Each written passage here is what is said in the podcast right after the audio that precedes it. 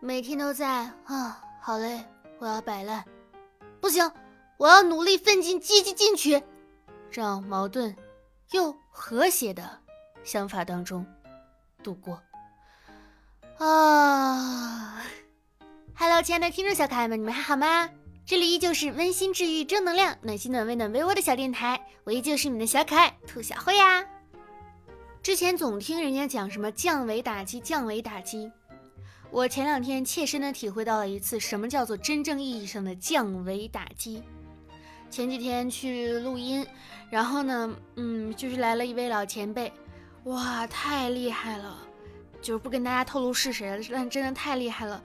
他一张嘴，我就觉得。哇，怎么能这么厉害？就是敢真正体会到，这动漫里面有一种说法叫做这个人是天才，就是天才，再加上勤学苦练，再加上这么多年的积累经验，就是我第一次看到，就以前一起录音的前辈老师们，本来都很淡定的，但这位老师一张嘴之后，那些老师们全都纷纷我操我操牛逼牛逼，竖起大拇指，就是所有的人，哇，就这种感受，你们知道吗？本来原来以前我就觉得自己嗯也挺厉害的，现在我觉得自己啊屁都不是。于是我深深的将一句话印在了我的脑海里，叫做务实笃行，行稳致远。我还开开心心的发了个朋友圈，我朋友就给我回复说，哈哈哈，你咋的了？有啥想不开的吗？我回复说，我坚定了我的梦想。他问我，你坚定了啥梦想啊？搞钱吗？我说不，没有这么庸俗。我要成为一个老艺术家。正道的光照在了大地上，这种感觉真的很好，真的很好，一点儿都不带骗你们的。嗯，我前两天还跟人发生了一场口角，就是没有吵架，但是彼此之间的言语呢，就是嗯，你来我往，暗藏刀影。其实仔细一看啊，那个事儿呢不是什么大事儿，甚至根本就不算是个事儿。就按照我往常就这么地就这么地吧。但是关键是他有一句话说的我特别的生气。他说了一句就是啊，我就觉得嗯有点冗长，就是意思是不喜欢我做的东西。我这个人是这个样子的，你可以让我改，你可以提要求说怎么怎么样更好，但是你不能说我的东西做的不好。如果你说我东西做的不好，那我就不给你发了。哼，天生反骨啊！就前上一期节目不是跟你们说说搞笑女没有爱情吗？就是很惋惜罗拉，结果然后我就看到他们两个在一起了。谁说搞笑女没有爱情啊？哇，简直了！不要太激动太开心好吗？我看他俩谈恋爱，就仿佛看到了遥远未来的自己，也挺不错的呢。都说啊，就是十年前啊，在网上吵架，就比方说我刚才跟朋友发生这种口角，大家是用微信就吵的嘛，就也没有面对面吵。十年前吵架就会说啊，我不同意你的意见，但是我捍卫你说话的权利。今天我们忙着互相拉黑啊，就是删除别人之前呢，唯一的一个共识，双方都有的共识就是，哼，我自己挺好，对方是个傻逼，这个世界越来越完蛋了，越来越完蛋了。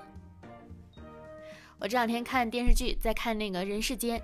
就是感受到哇，就是虽然知道就是以前的生活很难很难很难，但是真正真正的去感受的时候，就会发现真的太难了，就是那段历史太难了，然后每个人经历太难了，我就是每个人生活都很痛苦很痛苦。这个电视剧大家如果要是没事儿的话，其实可以看一看，就不光是去补历史啊，主要也是看看每一个人的。生活每一个人面对的各种各样那个困难，然后最后怎么达到一个和解的一个状态，哎，真挺好的。大家好，我这个啥就是最近呃开始创业了，对，希望各位在场的各位亲朋好友们啊，哥哥姐姐弟弟妹妹们支持一下你身边就是长得帅的男性朋友的爱情事业，然后介绍给我，也支持一下我的爱情事业。谢谢大家。今天看了一个知乎真实事件的一个爽文啊，就是还挺有意思的。这个叫做啊未婚先带球，坏事变好事。本来应该很悲伤的故事呢，就变成了一个很欢乐的一个气氛。就是所以说啊，人是观念的动物，观念心态一换，海阔天空啊。当然了，这个女孩也是家里比较有钱。给大家讲一下啊，这个叫做写的名字叫做未婚先孕，真的会吃亏吗？啊。这个剖主的表姐是属于原生家庭条件挺好的，就家产也挺多。嗯，然后也是个独生女，长得又漂亮，就有各种男青年追求。最开始呢，她就很年轻的时候跟一个男生就结婚了，结果呢，这个男的有点妈宝，后面又出轨，于是表姐就趁着没有孩子，就果断离了个婚，嗯，反正就是离得很快啊。然后之后呢，她表姐离完婚之后就看破红尘，封锁爱，封锁心，经常把段子挂嘴上。我在大润发杀了十年的鱼，我的心早就跟我的刀一样的冷了。还经常洗脑，洗脑他表妹，就是说不要靠近男人，会变得不幸。但是他表姐才二十七岁，就就觉得要不他妈妈就再找一个吧。结果后来是真的找到了一个，呃，一米九五，又精神又帅气，有脑子会读书的学霸，斯坦福大学的硕士，现在呢就在外资银行就业，家里条件也还挺好的。呃，父亲呢是就是私立中学的管理层，母亲呢是体制内的公务员退休。然后没结婚呢，就怀孕了啊，未婚先孕，对吧？然后所以表姐家里面就是觉得，哎呀，没未婚先孕，而且又有过婚史，姿态比较低。结果男方那边上纲上线了，就开始什么这样你们准备，那你要你们准备这那这那，反正就是呃整的挺难看的。他表姐当时脸就很黑了，说什么啊，因为表姐二婚，所以娶二婚女不给聘礼，然后怎么怎么地，他就问他对象一句。结果男方呢，就意思是，哎呀，咱们私底下慢慢商量吧，就稍微也有一点妈宝了。表姐就很生气，就直接说，你说不说？你不说，后果自负。之后那个男方就沉默了，就不说话。表姐一看，哇，又是这个鬼德行，拿着包就走。回家之后就分手了。啊，就是男方呢，男方那边觉得是你已经怀孕了，拿捏着你的孩子是不是？你肯定会跟我好的。结果发现表姐真的不跟他好了，然后男方还大放厥词，说是你赶紧给我爸妈认错再来谈婚事，否则你就分手堕胎。表姐看到消息之后气笑了，说我认他个六，他在教我做事，他在教我做事。于是呢。表姐就跟她爸妈就说，说是自己啊也快三十了，再耗下去呢就过了最佳生育年龄了。家里的经济条件呢也不差，养得起孩子，自己不上班有空带，她想把孩子生下来。爸妈一合计啊，说是啊家里这么些个家产，总需要有个孙子来继承的是吧？管孩子他爸是阿猫阿狗张三李四，反正是我女儿的孩子就行了，对吧？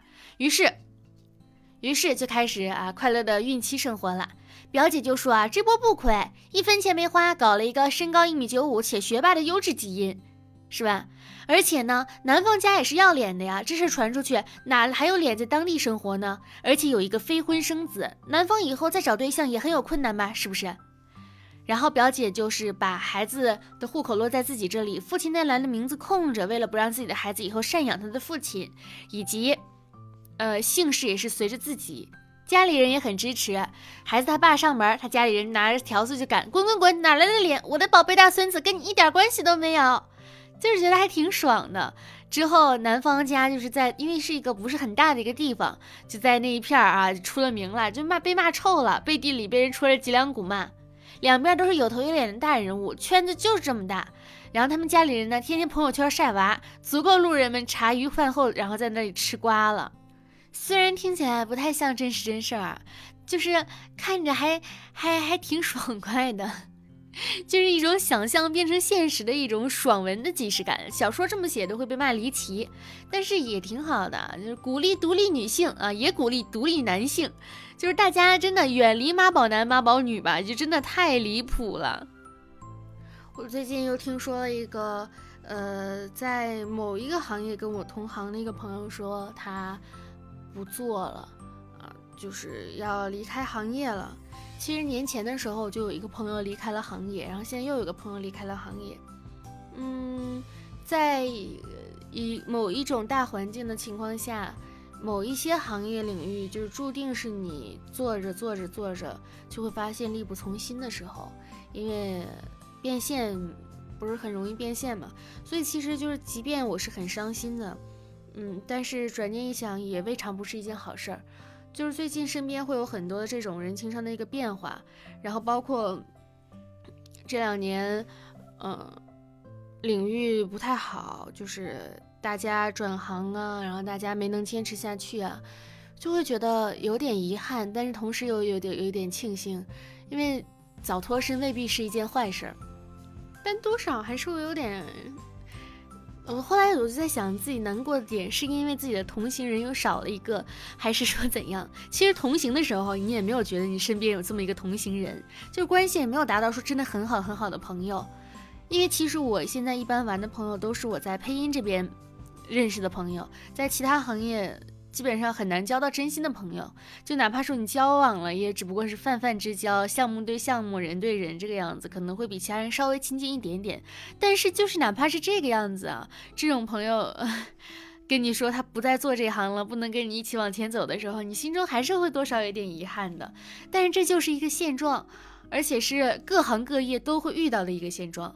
只能说走好自己的路，成为更好的自己。最后希望大家殊途同归吧。所有人都是一样的，曾经一起经历过一些事情，一起做过一些事情，一起共同经历过，所以呢，就会成为我们在未来的回忆里面。更幸运的是，当我们提起这段回忆的时候，我们所有用到的形容词都是一模一样的，就是很美好啊。我刚刚在录这段的时候就有点饿了，去吃了个土豆饼，刚吃了两口，说有点渴，出去拿口水喝。我再一回来，我的土豆饼就没了，我饼就没了，我的猫咪醒醒，把我的饼叼走吃掉了。天哪，救命啊！它像是个饿死鬼托生的。我在讲这段的时候，它在瞪我。好啦，本期的小电台到这里结束啦，感谢大家的收听，希望你天天开心。呃，最近开始春暖花开，万物复苏了，还是要记得及时的增添衣物，增减衣物，就是不要倒春寒，倒春寒嘛，就是不要去让自己生病了。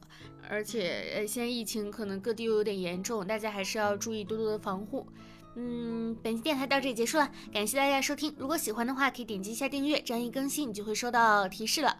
新浪微博是浮夸的大哥兔小慧，浮夸的大哥兔小慧，QQ 群五二四六三一六六八五二四六三一六六八，爱你们，拜拜。